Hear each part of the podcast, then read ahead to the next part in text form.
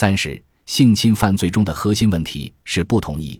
我从二零零三年做博士论文的时候开始从事性侵犯罪中的同意问题这方面的研究，到现在快二十年了。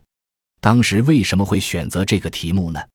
因为那段时间社会上出现了一系列跟性侵有关的热点案件，社会公众跟法律界之间产生了巨大的割裂，于是这就让我开始去反思。随着研究的深入，我接触到了女权主义法学的一些观念。这些观念让我感到非常震撼，甚至可以用振聋发聩来形容。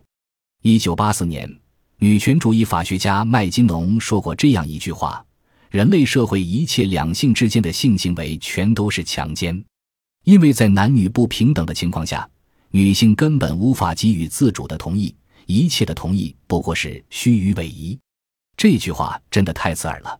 但是刺耳让我开始反思自己对于性侵犯罪是否存在偏见。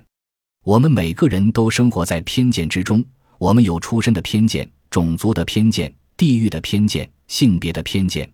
而法律的一个重要功能，就是在各种偏见中寻找一种平衡之道，在各种对立的利益中寻找出一种合乎中道的恰如其分。本集播放完毕，感谢您的收听。喜欢请订阅加关注，主页有更多精彩内容。